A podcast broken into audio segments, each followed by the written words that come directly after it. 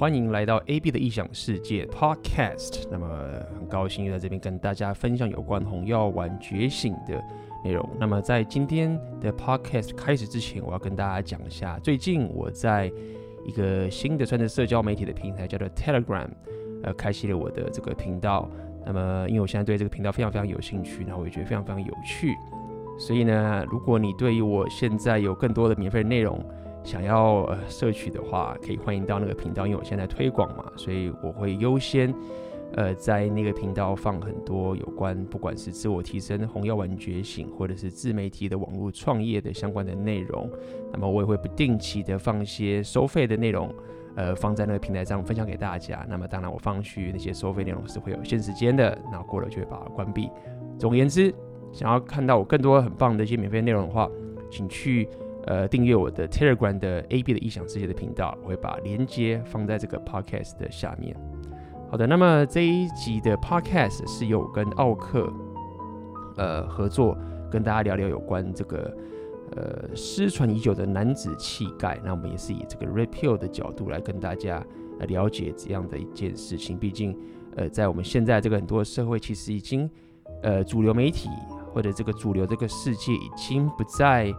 呃，认为男子气概是一个美德了，甚至有些人走得更偏，还会说这是所谓的 toxic masculinity，就是所谓的有毒的男子气概。那么现在这个主流社会也越来越吹捧，就是呃把男生给更加的女性化、女性特质，然后来吹捧说哦，这样是一个很有吸引力啊，你这样子妹子才会更喜欢你啊等等这件事情。呃，所以在这期的 podcast，我跟奥克就会来跟大家聊聊这样的一个社会现况，并且会告诉你怎么样可以去保持你的男子气概。那么我们的 podcast 就开始喽，失传已久的男子汉气概。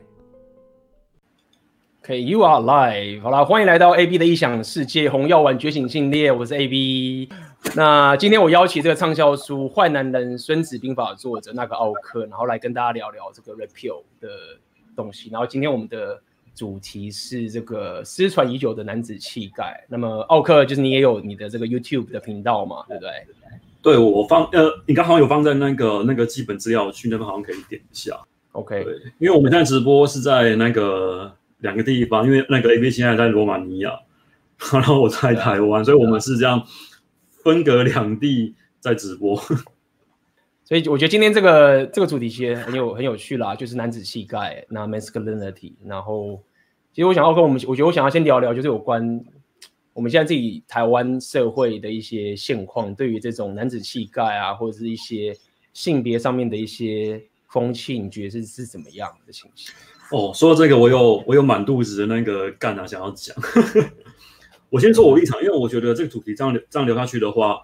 它势必会扯到呃多元性文化，比如说呃同性恋一个嘛，然后可能会有所谓那种第三性这样的东西，你可能会有一些是生理男，然后他可能想要变成生理女，呃那个心理女这样的情况。那我的立场是，我其实是挺同婚的。我认为你们要你们要同性恋也好，你们要结婚也好，你们今天要办 CD 第三性，通通都好，我没意见，因为只要你们能够。有自己的一个地方，我认为任何人都可以去找他自己希望要呃他希望的生活，然后每个人都会有他自己希望的方式，这没问题。但是我觉得很奇怪的是啊，某些这种团体他们会想要来把像我们这种直男掰弯，嗯，他他会想把直男掰弯，然后跟你说他妈的，我们那个 性别是可以选择的，性别应该是每一个人出生之后他。经过思考，他经过了呃，经过了一些想法，可能经过了后天的训练，然后可以去去想要他呃去追去追求他想要的一个一个性别。所以我会发现有一个很妙的事情，这是我之前在看台湾的那个，因为台湾很因为台湾人很夯那个路跑活动嘛，然后有一个媒体，我就不说是哪一个了，他们就办了一个活动，就是说做那个粉红路跑 （Pink Runner） 这样子，然后标榜的是让。让让呃让每一个人穿着粉红色的裙子来路跑，包括男生，包括嘛，就鼓励这样是不是？对，他鼓励，只要只要男生愿意穿这样子的呃裙子去跑啊，就获得掌声，说哦，我看你真的很棒，你你你你真的很支持这种这这种文化，然后你也会呃，就等于说你不会执着在于你的那个那个性别本身这件事情。OK，然后这件事情发生之后呢，因为我自己的那个猎女课，我有弄一个群组嘛，我说干，大家千万不要让自己的小孩去这样的活动，特别是男生，应该说女呃女生的话，你可以去跑，这个没关系，这呃这这个没问题。但男生的话，这样去搞的话，我等于说，即便今天女生会因为你的这样的一个行为，然后大力鼓掌，他们会拍手嘛？但他的那个潜意识啊，他会瞧不起你。没错，没错，没错。他们会，他们会蔑视你这种呃女性化的一个行为。即便他今天很鼓励，然后很开心，然后也愿意赞同你这样的一个行为，但他不会被你吸引。他不会被像这样的男人所吸引，这种就典型就是那种理智上说，哎，很棒很好，但他绝对不会喜欢的。所以我觉得台湾现在，呃，我觉得我这样观察，我觉得目前呢、啊，渐渐的已经有这样的一个走向发生，就男生会觉得，看我他妈的，为什么总是会有一些人就是鼓励，就就鼓励他，有希望他扮女生，然后然后呃。像我们这样的这种这种鼓励这种男性雄风的这样的那个事情啊，变得很好像很突兀一样，好像很反对这个社会舆论的一个趋势，好像我们是是他妈的异类一样。这个好像我觉得很难理解。对啊，我觉得这这个就演化出就是我之前有聊所谓的 beta game 嘛。那有趣的点是在于说，他现在已经太吹捧这种男女是相同的，好听你叫两性平权，但是实际上就像你刚刚讲，想要把直的掰弯嘛。然后就会认为说，所有的男女这些都是选择来的，那么跟我们的这些生物演化，呃都没有关系。所以我觉得演化到这个情形，就是讨论到这个情形，会变成是一种情形，反而是说，我觉得最可怕的点是，大家在教你把妹的时候，就是说，哎，你你要去穿粉红色的裤子去路跑啊？你你怎么你你你是不是很很有自卑感啊？你如果很有男子气概的话，你穿个粉红色的裤子的话，那你是不是就是自卑感很严重？就好像是我他妈的一定要。穿着粉红色的裤子去跑步，才能证明我是男子气概，然后我才可以跑到美。我觉得是穿裙子哦，不是裤子，是裙子，是裙子。裙子。啊，哥哥说妈的，你你是你是不是那？你知道你是不是对啊？你是不是他妈的，就是很有自卑感啊？就是你的男子气概是不是受到了那种这种就是这种有点风险在？我觉得，然后很多人就觉得说，嗯，哦，好，可是我觉得我很有自信，我有男子气概，所以我不怕，我就穿裙子，穿这个粉红色的这个裙子去跑。让女生觉得说，干我真的很 man 等等的，所以这就是所谓的 beta game。那现在非常非常流行，就流行到就是你看现在所有的 social media 啊，那你讲好好听一点是，像奥克你刚刚讲的是已经比较已经到极端了，就是已经太夸张了。但事实上，如果你看整个充斥的整个整个媒体或者整个东西，它都会告诉你说，你其实只要女性化一点，或者说你是暖男一点，那这样就很有吸引力，女生就会很爱你。那这个其实就是所谓的 beta game。那 beta game 麻烦的点就是在于说，可以玩 beta game 的人，其实是我们刚刚提嘛，就是为什么有些人会想这样干，或者为什么这个社会充斥，大家会相相信这件事情，因为会提倡这种很女性思维的人，他本身是已经他妈 man 到不行了，他妈是阿诺斯瓦辛格，或者是什么巨石强森，这是一个误区，这是一个误区，对吧？那这种人忽然跟你讲说。就是女性化一点的时候，哎、欸，真的是可以的哦，就是那种反差感嘛。嗯，但是你要可以反差的前提是你要他妈的雄性到爆炸，对，先到爆嘛。你要先拉高，然后再往下降，这样就会有那个反差感出来了。对啊，对啊，不是，你知道很多人就会就会倒果为，甚至于把他们看到那个现象，把那个结果看的是过程。他们可能说，我干，今天一个就是我上一集直播我提过这件，呃，我提过这个现象。一个已经我认为是已经被驯化的马子狗，他可能跟女朋友交往他妈十年、十一二年的。说说真的啦，以交往这样的那个时数而言啊，他们顶多就是在维持关系而已。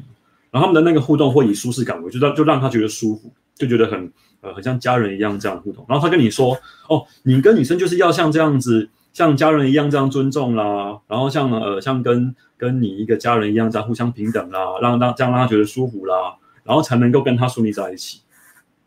然后就会落到你刚像你刚刚那样的那个 beta game 的那个情况，因为他已经忘记了在十几二十年前，他曾经是一个很 man 的一个状态下才把到这个 man，，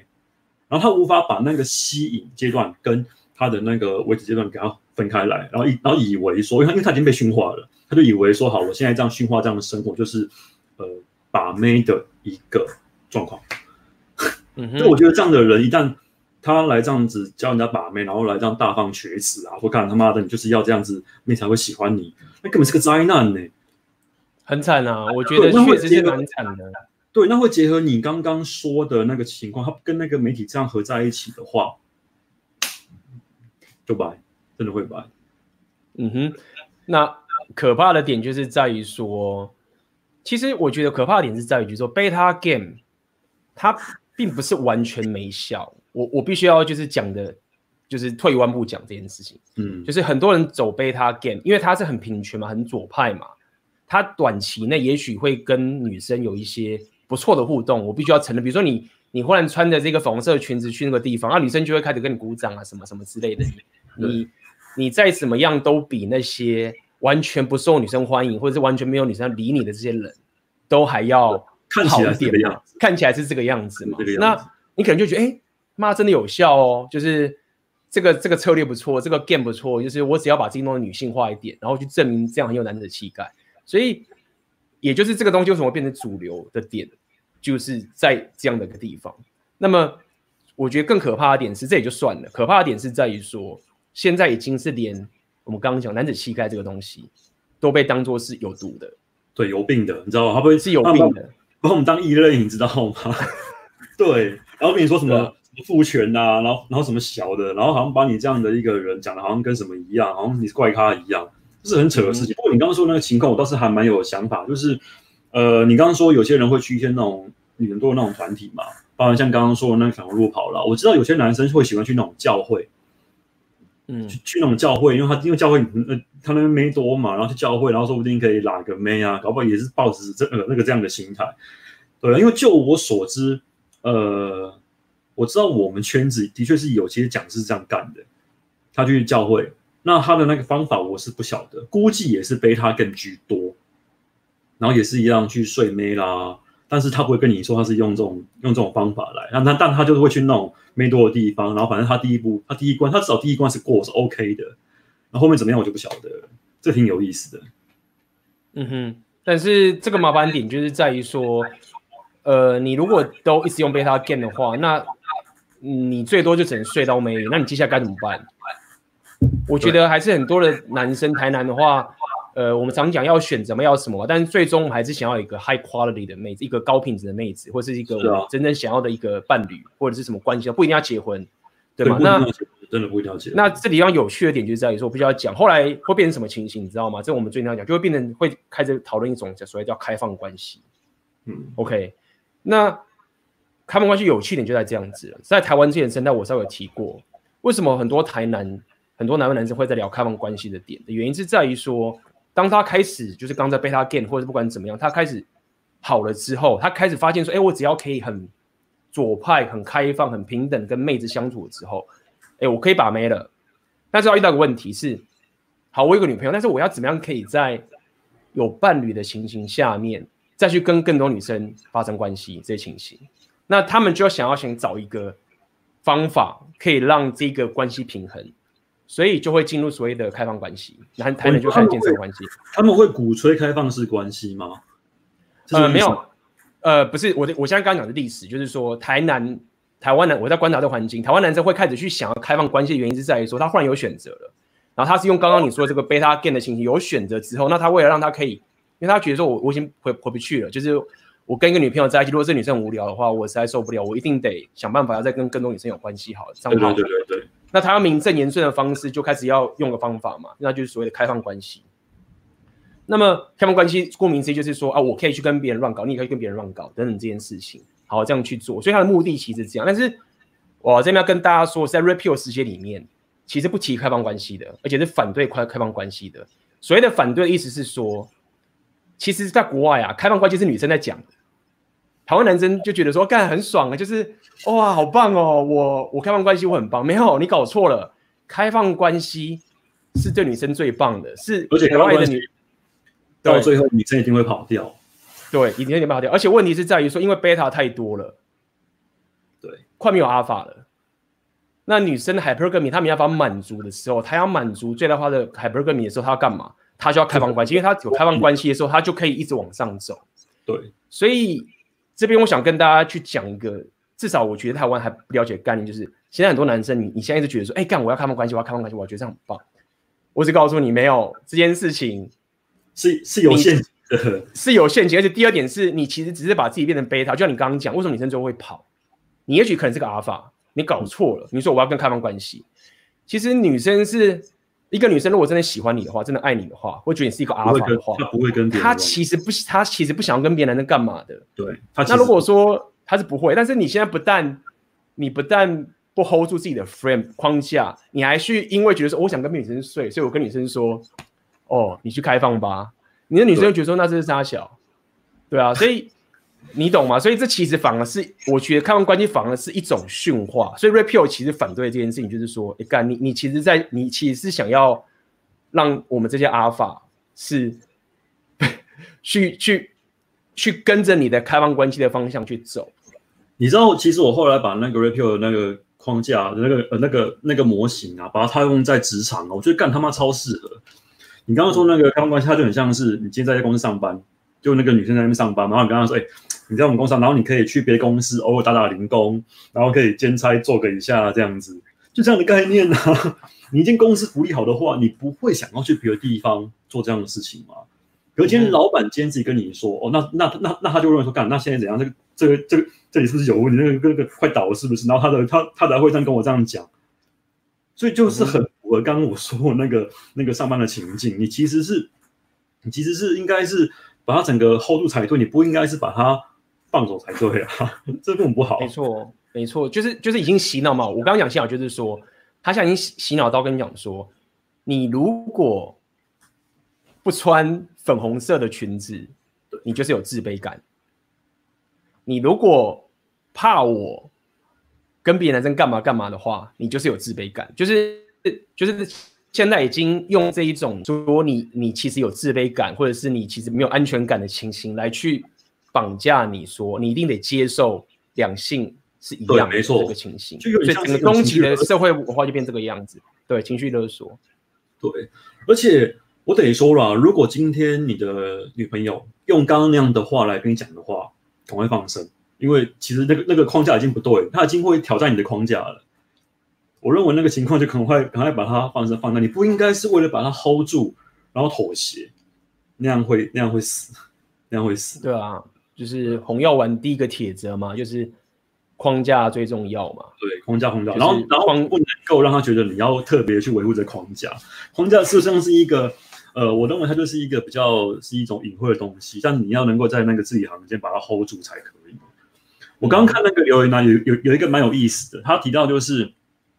现在的女生啊，都把男生当成那个小白兔来养。嗯哼，对，然后看一下哪一个。我来看一下留言，把小白兔来养，是不是？对，对，对，跳出来。这个说台南大部分都被妈妈当小白兔来养，这个我要特别的说一下。我觉得这个情况，嗯、对对对对对对对，这个这个我要稍微那个稍微提一下。我我我记得在那个 Rapio 世界，因为我我上一集的时候有有有提到那个那个西方世界在那个讲那个离婚这件事情啊。其实男生的那个长大过程当中啊，其实很需要老爸的陪伴。因为只有男人才教得出男子汉，女人教不出男子汉。我前两天跟我一个学员在那边聊天，他跟我提到，他说他认识一对夫妻，然后那对夫妻的那个老公完全不管事，就很贝塔，就看那个脸，他也是个贝塔脸，这样就很乖，很温温的，然后呃都是以老婆的话为基准这样。然后老婆教他们家的男生是教他煮饭，然后跟他说，你一定要学会煮饭，才可以让女孩子讨到欢心。就会把它练成一只贝塔，所以其实如果说一个男生他在那个从小过程当中他没有男生的参与的话，我觉得那是一个很大的问题，他会被老妈老妈所掌控。然后我刚刚说的那个案例，他等于就是可能老妈在那个她老公身上啊找不到那个阿法的感觉，然后他会把那个投射投射到他的那个男孩身上，但却是用教贝教贝塔的方法来去驯化。从小就把他们家的那个男生给驯化掉了，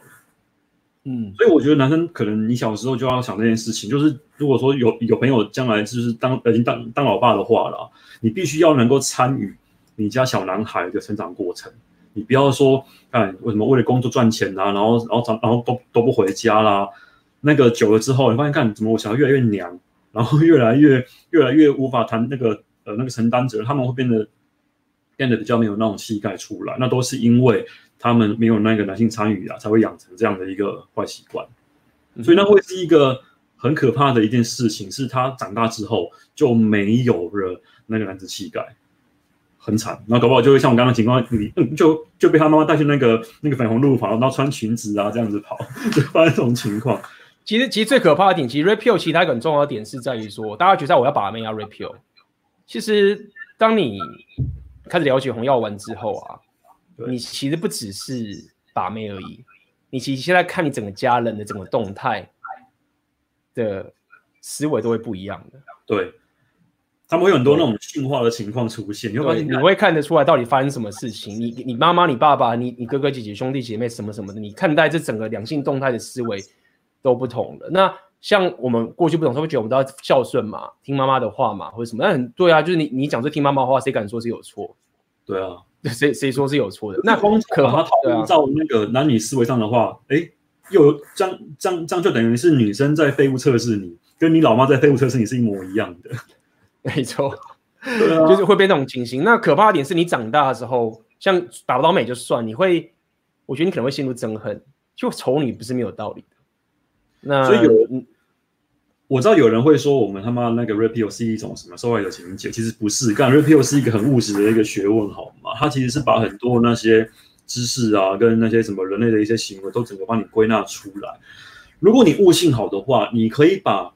那个红药丸教你的一些。呃，那个互动模型跟框架套用在各种人际关系上，比如跟呃跟老板啊、跟同事啊、跟父母啦、啊，都是一体万用的。嗯、对，如果你悟性好的话啦，你可以自己，你可以慢慢这样子对照，慢慢这样对照。对，所以我觉得今天我可能要稍微也想跟欧这边聊一下，就是说，我觉得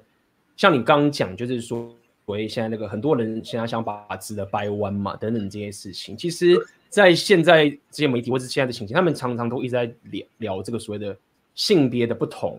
其实其实是因为社会影响的关系的这个基础，我觉得这个是一个错误很大的基础，就是他们认为说男生跟女生其实相同的，因为我们都是相男女生都相同的，那是因为他妈的这个父权这个父权主义灌输你要像个男人，你才像个男人，然后说你这个你要像女人才像个女人，然后他认为这一切都是社会的关系影响你关系才造成你的不同。那在这边我就跟他说，这个其实这是错的，这已经被验证是错的。我之前有一直在讲，我这边还要再跟大家讲一次，就是其实男人，我们呃这个人格有五大特质嘛，有有一个有一个特质叫做 agreeableness，就是所谓的比较容易认同别人这件事情。它有很多，比如说还有这个 conscientious 的，最很有纪律性等等的，我今天就不提。第一个是 agreeableness 这件事情，那么。如果你去做这个性要去做个统计，就是说，如果说你你随机在路上啊，抓一个男生，再抓一个女生，然后你猜说这个男生比较不容易认同别人的话，那你对的几率在百分之六十，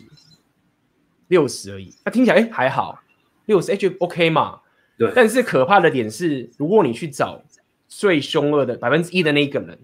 你去抓的时候，嗯、清一色全部都是男生。你说不认同别人，对，就是如果你拿那个男生女生都拿最极端的那个百前百分之一那个人的时候，你去抓的时候都是男生，所以监狱里面大部分都是男生，所以穷凶极恶的人几乎都是男生，因为搞关系。对，那这时候对是搞不同的关系没有错，但是很多人说哦没有没有没有没有，就是这个是因为这个 这个父权主义告诉男生要像男生，所以那些人才会这样。如果说一切都很平等，大家都给大家绝对的选择的话，那男女应该是很相同的。但他们就做了实验，他们去把全世界的国家都列出来。OK，那他们依据这国家政府的自由平等的政策来排名，比如说最前面的就是北欧五国，最后面的可能就是慢慢的后面就是比如说爱沙尼亚那些很靠近那个俄罗斯都比较后面，就他们发现说。对，比较比较会规定说，哦，你男生就应该做这件事，女生过，反而是北欧五国是就很很性别平等嘛，就他的政策。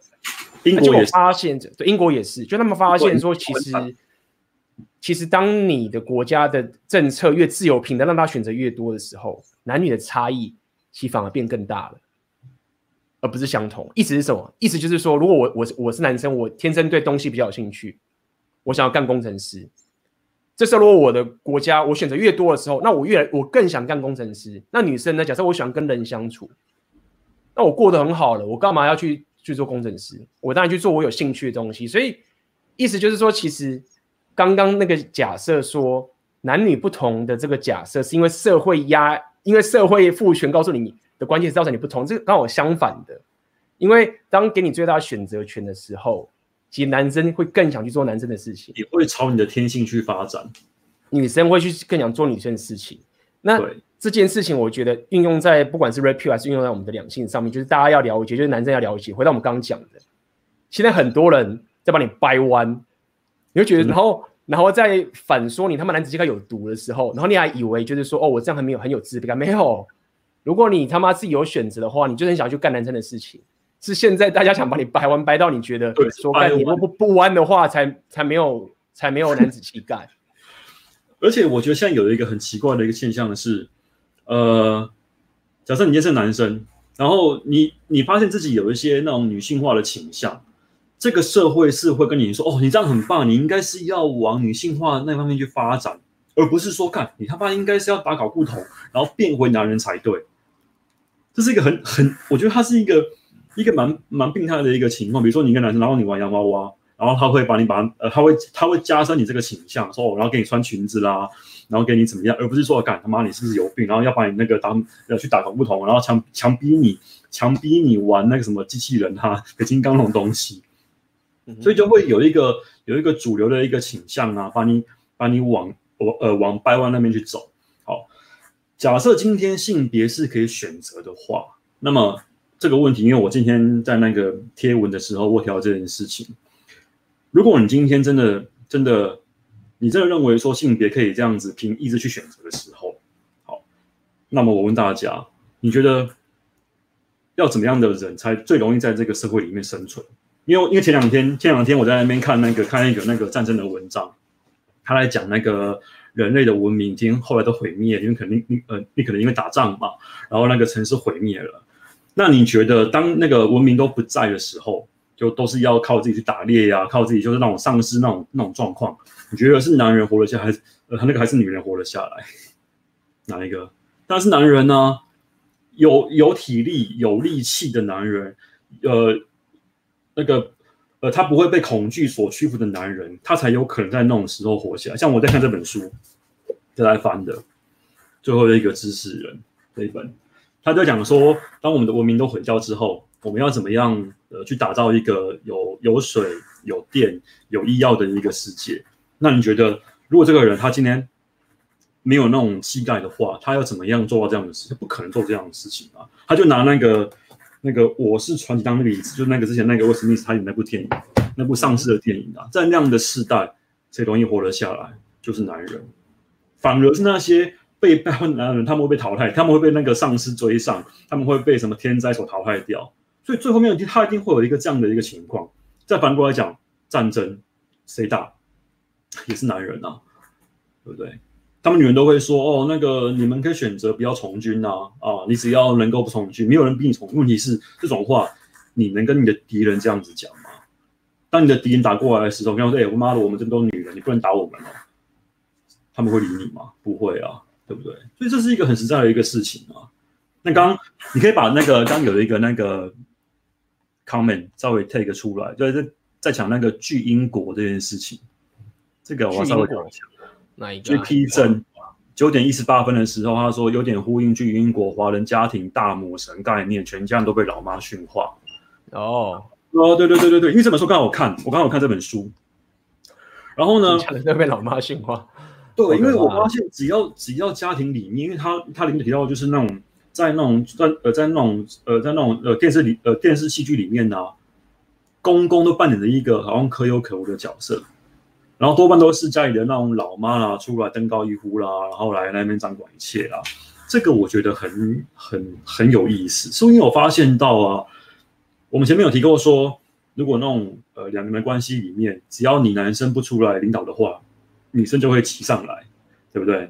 那也一样会应用在大家庭里面，只要男人不出来掌权，女人就会出来掌权，然后就会开始把每一个男生用用那种方法来把你掰弯。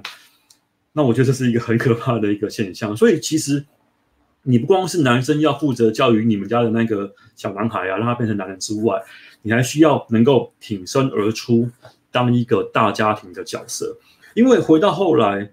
我们的那个呃中国的文明，包括我们应该说各各式各样的一个文明也好，我们西方文明也是，西方文明跟我们东方文明其实很类似，他们是一个庄园式的文化，他们从那种那种小家庭里面开始开始发展的嘛。你看像他们那个那个西方，他们有那种什么骑士啊、城堡啊，对不对？然后东方有那种什么农庄啊，然后农地农户这样的一个家庭啊，他们的那个本质上啊，都是立基在父权文化，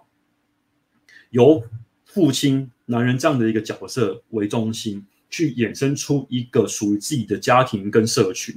那他会是一个最小单位，所以男人需要负责保家卫国，需要保护这样的一个单位，然后女人就负责来那边生产啊，然后那种呃做家事啊，诸如此类的。所以其实你说，你说，你说，呃，你要怎么样去区分一个一个社会文化？O 不 OK？你要看他这个他这个家庭文化是不是够稳固、够够紧密。所以其实左派的那些做法是用阶级来区分，而像我们这种右派的人，他是比较倾向于说用把它把它回归到那种什么那种家庭秩序那种社会来去做处理做做这样的事情。那也因为这个样子呢，男女有别是一个需要被提倡的观念。对他，他就是认为说男人需要做男人要做的事情，然后女生呢就是要做女生他们该做的事情，而不是说事实上对啊，事事事实上我觉得就是。如果一直都讲成父权父权这件事情，我觉得那那很有趣的点就是在于说，那比如说，那在教育界好了，教育界很多都是女女生居多啊，女生当道啊，嗯，那那这样算什么？这样算是 这样是这样要怎么去解释这种东西？就是就是如果大家都一直去把这些所有东西都灌成父权的时候，我觉得好像这个都是压迫跟 power 的话，就是没有说不客观的那一群人。是男生没有错，但是你也要想看最惨的那一群人，他妈的乞丐战争去死的，也是男生，也是男生。那战争你，你这样子是把对吧？你你这样只是把最小的那一块的人取出来，然后去 general 化说哦，全部人都是这个样子。那回到像不管是在这个各种跟人相关的这些教育产业等等这些东西，但女生对于人的 general 是比较有兴趣的点，那他们那个顶级的人都是女生啊。那那你要怎么去去解释这件事情？所以我，我我我的讲法就是说，像刚刚讲，不管是男子气概女性这个东西，我觉得回到这男子气概很重要的点，就我一直在讲的是，你你必须要让自己有选择跟破坏的能力。没有一个他妈的人是他是一个 wise king，他是一个明君好了，一个很有能力的人。嗯、这些很有能力的人，他都是有能力破坏的。当然，对。那那些穷凶极恶的人，他们被这些。明君或者被一些所谓的英雄好，被这些有能力的人阻止，为什么？就是因为有男子气概的 trait 的存在，才有办法去阻挡那些穷凶极恶的人。那如果说你现在，但是你现在如果把全部男子气概都说，你全部都是有毒的，就是有害的，你妈是杀猪什么什么之类，那那那个那个坏人最爽啊！对啊，坏人最爽，所有人都变成虎入羊群啊，就虎入羊群。然后有一个留言呢，我觉得很有意思，你可以把它那个标出来。那个几几分？男生若没主见出来组织家庭大局，会变成几分啊？几分钟？九点二十九分。二十九分，哦，我看一下。哦，对对对，这个啊，这个我要稍微提，因为这个是我发现到一个呃，台湾有这样的一个现象产生。其实我我认识这么多女生，她们也应该说呃，纯粹女权的分子啊，还真的不多。多数他们都还蛮正的，所以正面比较不会有这种倾向。你知道那种那种女人都是一些比较比较比较，我觉得比较不 OK，她会有那种倾向才那个那个出现。那这些比较呃，我我这个我称之为那种三观正确那种女生，他们会比较是呃，他们会希望呃，那个他们另一半呢、也是一个强者，他们会希望被领导，他们会希望这男人是一个有气概的，然后能够出来领导他的一切，比他强的一个这样的状态。然后被这样的男生给征服、给收服，他们就这样 OK，但就卡在这样的人越来越少了，嗯、所以他们很尴尬，就说看啊，老娘也希望被征服，问题是妈，男人就不靠谱，男人就他妈一个比一个娘，然后一个比一个暖男。那为什么这样？就是因为你刚刚说的情况嘛，就是男人都被掰弯，然后可能被一些那种暖男文化啦，搞得妈的越来越不像男人了。但还是会有人，那但但还是会有女生，他们会希望说被这样的那种被那种强者所征服，那就会有一个这样的那个落差在的。这个我觉得也很不 OK。合理，非常合理。对啊，对啊，所以我我我觉得那个其实女生也是很应该这么讲哈，就是你要要不然你要女生怎么说？因为说到底是。你必须要了解女生的天性特质，是她的生存演化出来的结果。对，她她一定要想办法的，不能让自己被贝塔给搞砸自己的生育问题。我这样讲白一点好，女生其实要会无所不用其极的去，不要让贝塔搞砸自己的生育情形。她没办法容许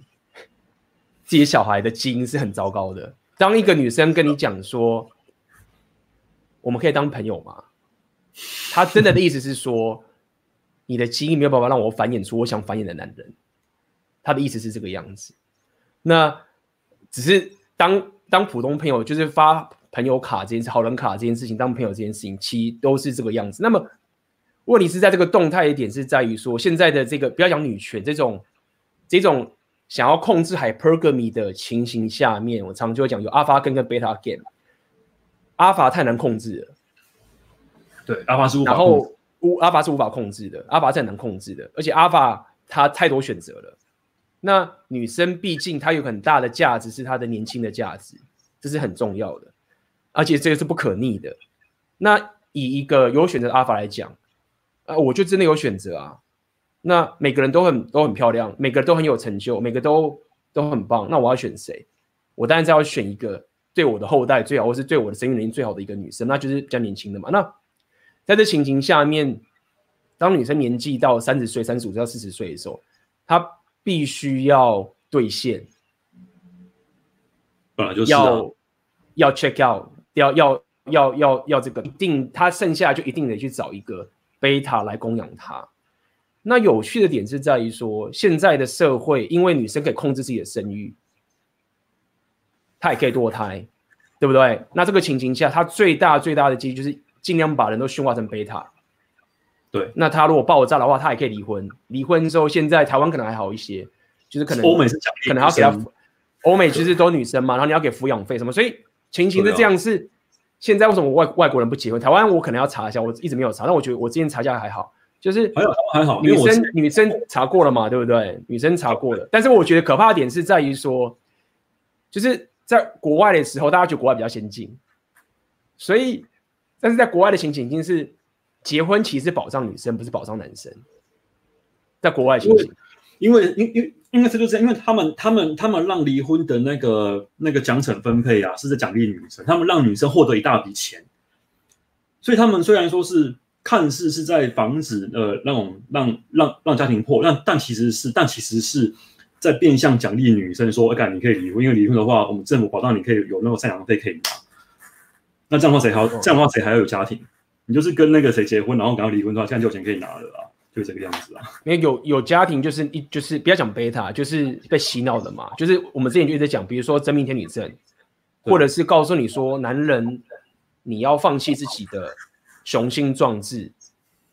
然后你如果是个男人的话，你就应该贡献一切在女人跟小孩身上，然后放弃你的梦想。那透过这样的洗脑方式的时候，就可以让这一群人进来嘛？对对，那进来之后，但可怕的点是运气好的话，这个女生她道德感比较高，也许就是跟着贝塔苦苦的过一生，那她可能就那如果对苦苦的过一生，那现在不行的话，我之前听我有个朋友讲说，台湾有现在很流行一件可怕的事情，不知道是流行，我不知道是不是真，我觉得有点压抑。他是说，现在很多人是拍了这个婚纱照啊。然后婚纱照里面男人不是她的老公，嗯，意思就是说女生很想有一个婚礼，很棒的婚礼，但是她不想要婚姻，对，那就是这种情形其实会造成很多男生就是他妈的被被归零的惨烈的情形。那如果有小孩的话，又更惨。所以整个情形就是，我就回归到我们今天来讲，就是已经把男子气概当成是有毒的情形之后，就会走进去会进入一个死局。死局的点就是变成是现在情形是男生已经也不太想结婚了。对，因为说到底，如果我有能力，我干嘛结婚？我干嘛要把自己陷入一个我又不是一家之主了？你能你能爽就好了啊！说真的，对，对我又不我又不是一家之主了。那我我我要去战场，可能去不管怎样，我去送死。然后现在应该这样讲，现在可能我不知道台湾，就是现在如果一个女朋友或者一个老婆。他如果会煮饭的话，好像是一个，就是妈的天下掉下来的礼物的情形的话，那就是就是我没有要你只能待在厨房，但是如果说我们喜欢这个家庭，那你待在厨房煮一顿这个饭，我们其实很高兴的，等等。那我相信台湾还没有，我现在我现在讲这么多点是在于说，国外是这个情形的，嗯，然后现在台湾很多的这些左派。他们还觉得说：“哦，你们这一群男子汉都是他妈的落伍的杀猪。”然后觉得说：“你们这就是老旧思想的那个什么蒋蒋蒋蒋中正时代，或者是蒋介石时代的那群老人。就是你们知道我们现在就是要性别平等，我们现在就是同性恋什么就是这个样子。你不来就是你他妈就……那我只想跟他们讲说，没有，国外已经快爆炸了。然后你们这群以为那些是最先进的人，其实早就已经被反扑了。”那如果说你还要跟着人家那走一趟的话，那实在是很痛苦。你知道之前国外就有说，他们的女生是只要权利不要义务，就他们他们只要他们只要爽，然后不要那个那些那种责任，他们都不担。那我觉得这个很有意思是啊，是因为我之前常说说我们男生是要出来领导那个两性关系嘛，我们需要挺身而出来领导我们跟女人的关系。然后很多人就会说说，干他妈的，你们这样就是就只有爽而已，然后。都没有，就是只有爽，然后什么父权遗毒啦、父权红利啦、巴巴巴诸如此类的。但我要说的是啊，对领导虽然说他的确是有些那种福利可以可以拿，比如说我们刚刚都讲嘛，你你你你会呃你会有那种决策的权，你可以来决定很多事情。但我们男人是需要扛责任的，我们需要扛保家卫国的责任，我们还需要扛抵呃抵抗外侮的责任，我们还需要扛让这个家庭稳当运作的一个责任。所以不要看我妈的，我们他妈这么爽。但我们的这个，呃，这种雄性气概，它赋予我们的是责任、权利、义务，它都是有，它不会说像妈都都都只有爽，然后没有那个责任要负。那女人她们其实很多人很多人说责任这个，你刚刚讲这个我觉得很有趣，我觉得这个最近我要提一下，就是你刚刚讲责任这件事情嘛。那很多人都会讲说，哦，你男人都就是很幼稚、不负责任，什么什么这件事情，但是。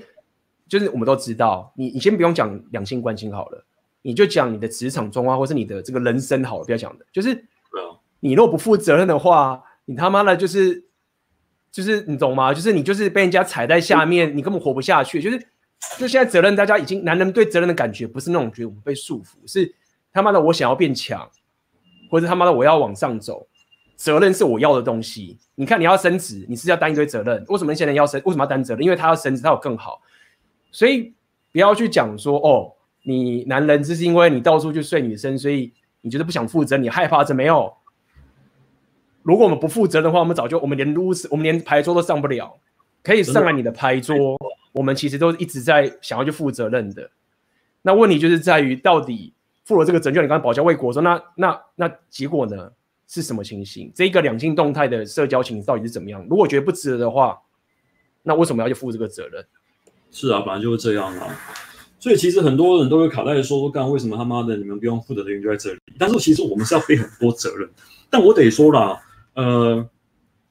的确有些那种渣男，他们可能会到处睡妹，然后不负责，这个也这个这个的确是有。那女人遇到这种情况，其实很简单，你就是停损就好了。因为之前有女生问过我说，要怎么样能够分辨渣男，然后不跟他就不被骗这样？我说那很难。男人为了睡一个女生，他会无所不用其极的去伪装，去变成呃你要的样子，然后最后跟你睡，说然后不见单。所以你要分辨的话，就是就是你就是停损就好了。不幸被骗的话，你就赶快远离就没事了。对啊，嗯，我觉得这个这个蛮需要提一下的。我刚看到一个问题，我觉得挺有意思的，我就可以拿来稍微跟大家聊一聊。几分钟啊？几分钟？我看我看一下啊。因为我觉得问题蛮多，我们我觉得我们需要抓点时间，多点时间来 看这些问题，来回一下问题。然后我帮我从上面开始看好了，好不好？你看到几分几秒跟我讲，我就跳出来，我看到什么有趣的问题，我就来回一下。对，我刚看到那个理工科的，因为我觉得男生应该蛮多的，九点三十二分。嗯、他提到说，如果理如呃如果理工的能力和知识算是阳刚的话，为什么有这方面的男生却不受异性吸引？好，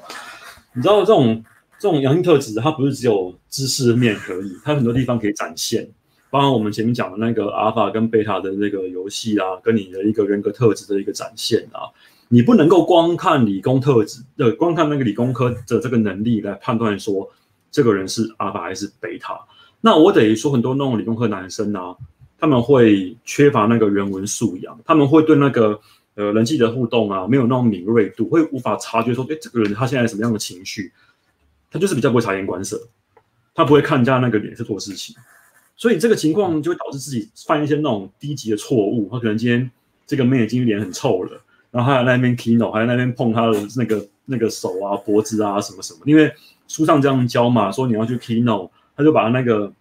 那个书当然像那种什么攻略本一样，然后按表抄课就掰。所以反而会缺乏这种人际能力。我先说，如果你要能够有这样的呃，在那种把妹上面能够顺利的话，第一个是是你要。呃，先有我们先讲那个、那个、那个阿巴特值嘛，再来就是你要能够察言观色，你要能够判断现在什么样的情况，你才能够说好我要做什么样的战略，然后怎么样的战术，然后然后那个怎么出击，这是很基本的事情。但多数人他们可能就这是我们教育的问题了，我们教育没有教这种情感教育，都会把人家，因为我们教育是那种德国式那种填鸭式教育，他需要把人变成一种好的工匠，所以你可能对于呃对于那种人际互动的那个敏锐度啊没有那么高。所以其实我觉得那个 那个问题应该在这里，而不是说是因为什么理工的那个能力怎么样的，这倒是还好。其实我觉得理工能力这个问题在于你的你的聪明才智啊是没有问题的。你的问题在哪边？你知道吗？你的问题是在于说你把 computer science 的零一零一这个东西用在那个拿来你妹子身上，妹子跟你说我喜欢这个，呃，她真的喜欢这个，就是你的脑袋其实是一种。一种哦，我要这样，他给我什么？我如果帮他提包包，他就会给我什么？如果我我我我帮他支口交，就是你的脑袋是这样子。对，你你因为你会觉得 if else if else，因为，就知道城市不都这样干了吗？就你这样一干的时候，你就完了。这这是第一点。第二点是我常常在讲的是，通常你你都是没有选择的。你你你遇到这个女生，你很少。你就是看到这女生，然后没了就爆了，所以你在很多理工人，就是因为你你对于女生的相处能力是比较差的嘛。对，那你没有选择的时候，女生是感觉的，这很重要。我一常常有选择，比你是被驯化还很重要。当你有选择，当很多妹子都想跟你上床的时候，那个才是最重要的。那个，那理工人的通常都没有，所以你就爆。但是如果说你有这个意识在，但是你没有，你不是被。这个贝塔或者蓝药丸之间给绑住的话，其实他妈理工能力很强哎、那个脑袋聪明才智是很重要。聪明的男生很重要，笨的话其实只有一开始很爽，如果你肉体，但你笨的话，其实还是容易被女生吃死死的啦。所以其实我觉得理工的那个男生应该都有点那种人文素养。你其实看这历史书的话，就会知道这个这个这个 game 怎么玩的。然后这个问题可以延伸到九点三十八分，有一位林伟如的问题。嗯嗯，他说：“请问喜欢的女生说我很体贴，但我怕变成工具人。那请问工具人跟体贴怎么区分？这太简单了。这个就是他喜欢你就会说你体贴，应该这样讲啊。你要看他跟你的那个互动是什么框架。他这个体贴呢，是呃我们所谓的那个 LJBF，Let's just be friend 的体贴，还是说你们已经上床，你们已经交往了，然后那样的体贴？那我觉得你要去观察。”他做的事情，因为我知道很多人都会犯这个错误，他们把他们女生说的话当真的。那其实你要判断他们的那个想法，是要从他们的那个行为来判断，而不是从他们讲的话来判断。所以工具人跟体贴怎么区分？那第一个就是说，你要先看你们平常的互动哦，你们是不是有有亲密的互动，然后有一个什么，像我会以那个上床来做一个一个一个把妹的一个那个分界点，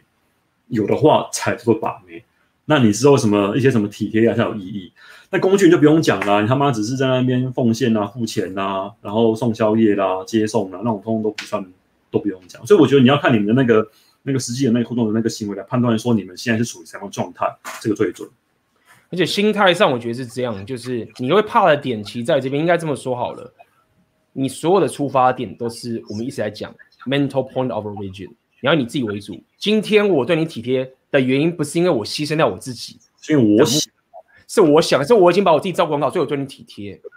所以女生如果说，哎，你很体贴，那我知道啊，你 没有啊？对啊，我知道我很体贴啊。那这句话什么意思？意思是说我我我是以为我为主，我。我主导这个框架哦，我对你很好，本来就是这样，但不是说他妈的我都没有选择，然后我就觉得说干我一定要体贴你才能留下来，我要用体贴来为来来换取那个亲密感，这样就不对了，对这样就不对。所以只要只要你先把自己当做自己才是最重要重点的情形下面，你去体现那很棒，这是最好的。嗯，我看到有一个有一个问题很长，最后一个是四十六分，是不是？对，先看这个哈，我呃，哎呀。因为好，我本身是工程师，也很喜欢自己的工作。另一半是创作、销售自己文创商品的创作者，像生活圈或工作环境八小时，我绝对都超过。下班努力经营，我还是会比不上，赶不上对方，会没有安全感。请问心态上要怎么改善？这个是这个比较像自我提升的问题，是吧？对啊，这个可以讲啊。因为这样，因为我通常我觉得这种情况啊，你看工作。工作圈的环境超过呃八小时，然后你说对方是指女生吗？如果是的话，那我觉得你要先这样，你不能够，呃，这个要从两方面来讲，一个是你找的目标是哪一种，那另外一个是是你自己的生活怎么经营。那以我来看的话，我会先建议是先从你自己的那个生活先经营起啦，除非你真的下班之后完全没有任何时间去做其他那个额外的活动，你说你可以去。去一些展场、去聚会啦，然后去一些什么那种社交 party 诸如此类的，应该不至于到无法认识人吧？我觉得你的那个心态应该是处于就是刚刚讲的，你没有其他的，可能是因为没有其他的一些选择啊，你会慌张嘛？说干靠北他妈的，我现在就没有人可以选择，我也没有人可以跟我互动，那该该怎么办才好？那我觉得第一个就是你要先从那种先把你的那个环境跟你的一些条件先把它改变过来，这个可以主动讨，这个这个是可以主动去改善的。包含刚刚讲的那个认识人，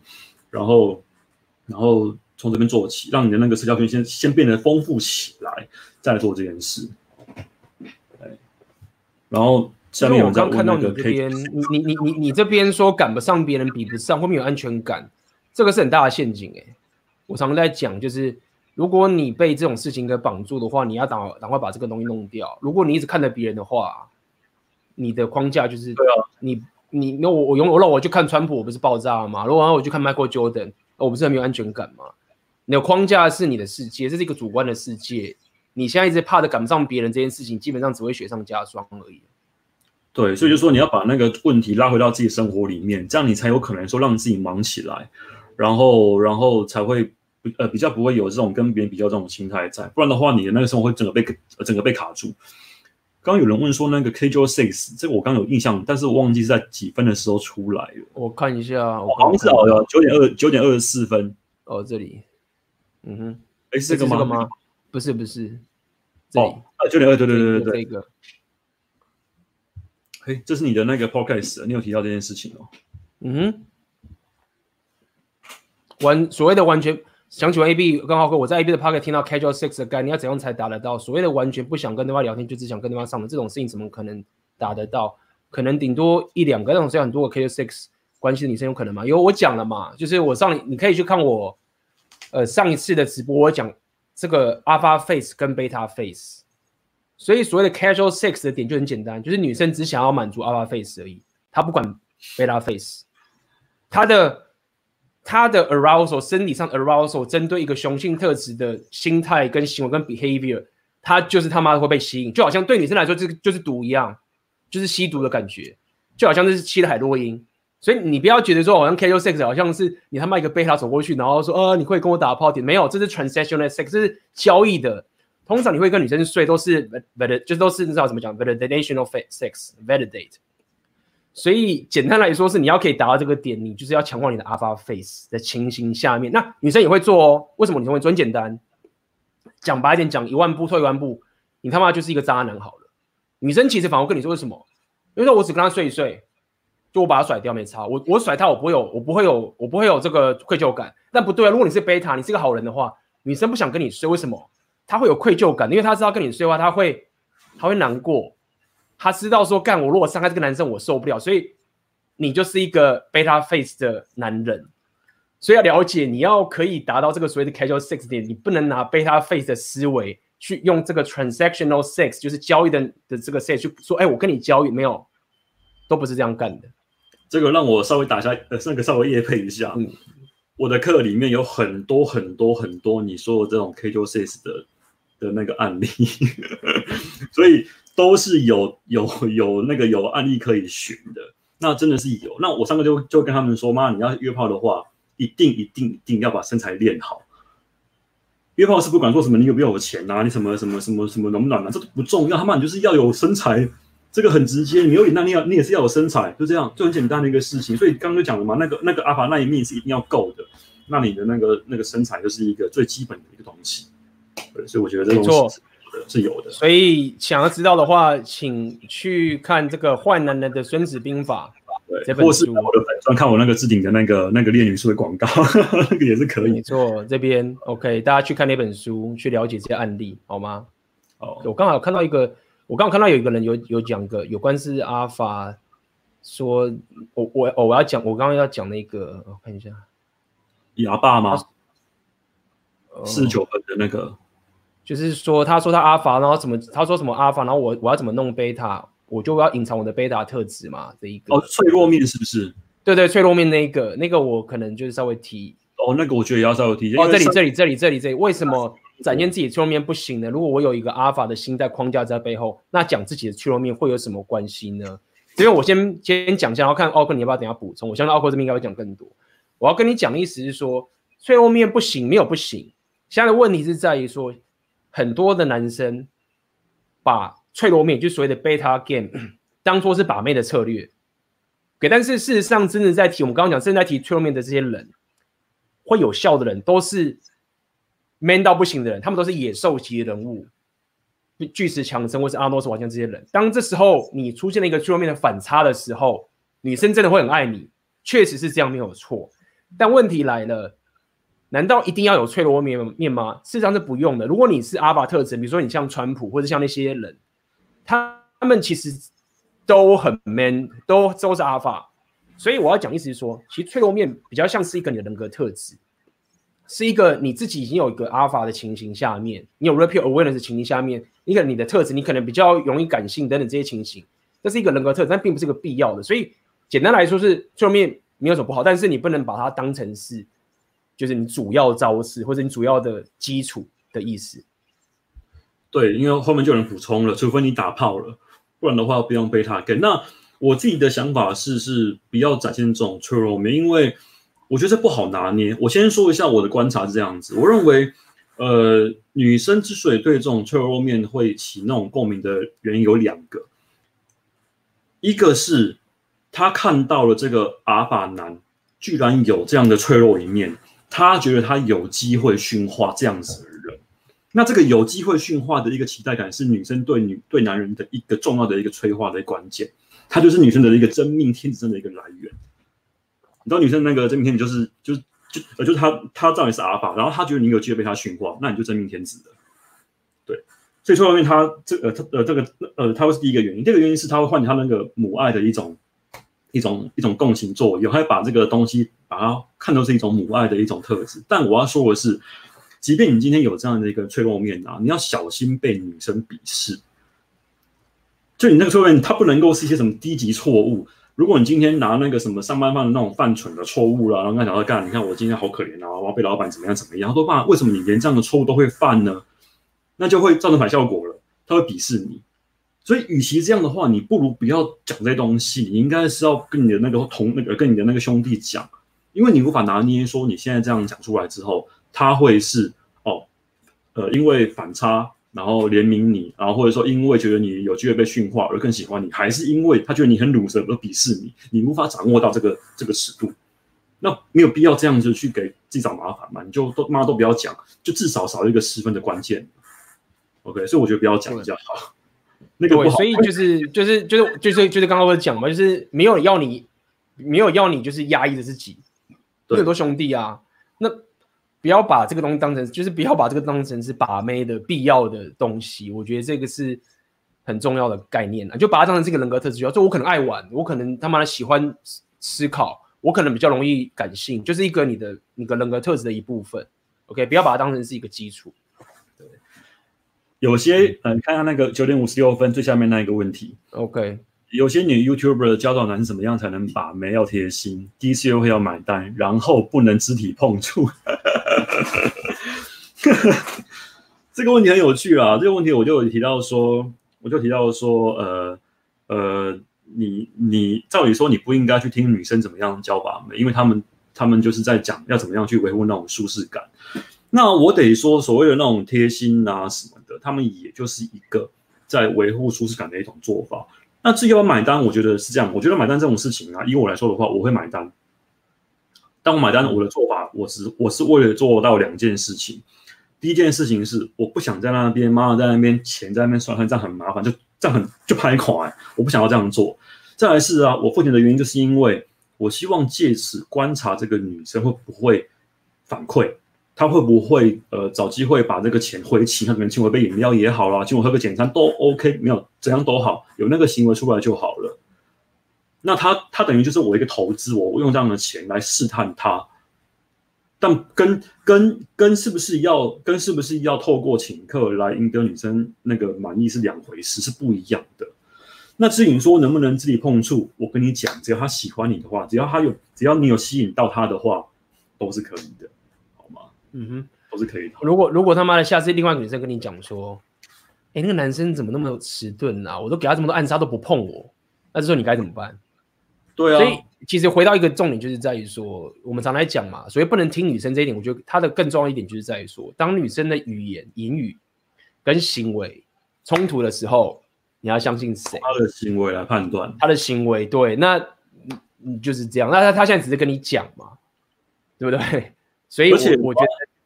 对，而且我要我要说明一点，因为我认为现在直播已经一小时，我猜没有人会去回来看直播，就是所以有时候我就稍微讲个关键好了。不会有女生跟你说哦，应该这样讲。以我来说，如果你要跟对方能够顺利交往成当女朋友的话，那你你如果希望你们那个关系是正是正常，是他很喜欢你这样的关系的话，你必须要在两次约会之内跟他上床。两次约会这样，两次约会跟他上床。但我敢说，不会有女人跟你说说，干你要这样两次约会，因为女人绝对不会讲这样的话，但男人会讲，但这是实话。只要他喜欢你的话，两次约会之内一定可以，一定有机会跟他上床的。然后这样，我认为这样的关系，他才会是一个，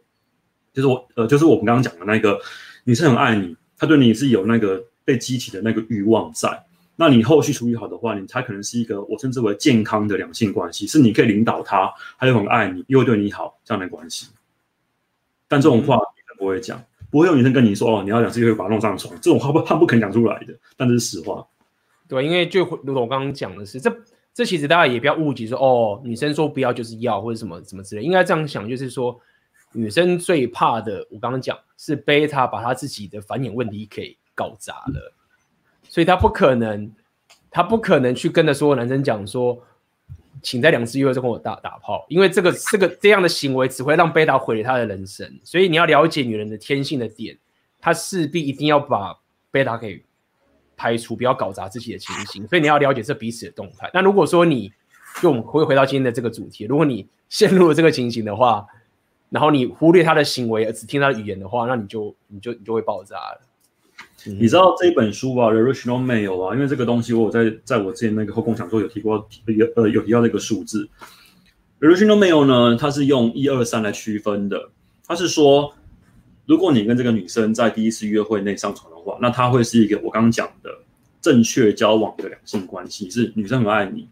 然后对你有欲望在，那他们那那你们会在第一次约会之内上床。那我是把它把它加点那个缓冲，因为我们东方人可能比较保守一点，所以我加了两次，加加呃加了两次之内上床。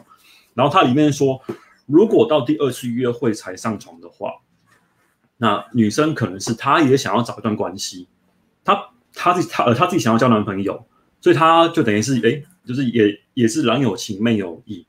那可能你们就是刚好这样子对上眼的。但如果到第三次的话呢，那还没有上床的话呢，那你只是备胎而已，你是口袋名单，他可能还有别人，可能已经有别人在那个。所以我的话是把那个数字啊稍微 double 一下，一到两次内上床是女生很爱你，三到四次内的话是他想要找段关系，那他可能没这么。我但问题是，呃，他也他也蛮也还呃也还蛮喜欢你，但就就是没有像呃没有像之前那么强这样子。但五六次的话还没有上床，那你们就是没戏唱，就应该说就是口袋名单这样子而已，就不会再不会再有那种热情出现，就蛮尴尬。所以我觉得。对，我们需要拉回主题，因为已经超过一小时，我需要我们我需要需要把它把它收。差不多时间了，差不多时间了，一个小时，我们今天预定一个小时。那回到呃，回到刚刚我们说的那个情况，就是你必须要对自己有一些期许。我觉得身为男生，你要有一个，你要有一个把自己当做是一个男人这样的一个去自我要求，包括你的体魄也好，你的心智也好，以及你要敢做很多事情。那我前面讲的那个一的呃那个一二三那样的那个那个那个那个。呃，那个约约会次数啊，大家不要呃，大家不要在那边呃自以为说，我看奥克说要两次约会，那你就那样强迫啊，在那边不能这个样子，你不要为了这种事情而把自己的那个呃让自己犯法，这样不行，不要犯这种蠢，而是你要去察言观色，你需要有一定的体魄去吸引女生，然后你需要有一定的智慧去判断这个情况该怎么走。那我觉得这一块是蛮多男生他们需要，你就大家可以好好的往这边去努力去发展的。就你需要智慧跟体魄兼具，才有可能在这种时候还活得下来。对，所以我，okay 啊、对我之前就有推过了，这个我就稍微聊一下，因为我之前就有推荐过说大家可以去练一些这种那种积极运动啊，因为我觉得你上场打擂台啊，是一个真的他妈的没有人可以跟你，没有人可以帮你的一个情况，那是一个很孤独的，但你你你只能靠自己，你才活得下来。我觉得。如果你呃，如果你真的要那种体育训练的话，除了那个呃，你要自我要求，你也可以靠一些运动的培养来帮自己维护住这种男子汉的气概，这个蛮重要的。嗯，OK，OK，我们今天时间也差不多了。那在这边最后这个直播桌面，如果你喜欢这个影片的话，请点下那个赞，会帮助我。这个频道很很大的帮忙，需要你的帮忙，还有订阅这个东西。然后一样，下面有这个奥克的 YouTube 频道，奥克，你每周二晚上八点会有直播吗？对，明天会有直播，讲的是那个财务自由跟把妹的关系。那大家喜欢的话，可以来那个呃那个资讯区那边来订阅我的频道，来看我的直播。明天晚上八点，我这边也会有直播。OK，好，那我们今天直播就到这边为止了，拜拜啦，大家。好的，那么我们这一集的红药丸觉醒 Podcast 就到此为止，希望你会喜欢。那么记得，如果你想要看到我更多更多免费内容的话，呃，欢迎到我 Telegram 的频道，链接我放在这个 Podcast 的下面。那么最近我也在这个频道上面去举办一些有趣的投票，呃，以及这个一些更更多更多自我提升以及这个红药丸觉醒的知识，我觉得还蛮有趣的。OK，那么我们今天的 Podcast 就到这边为止了，我们就下次见了。拜拜。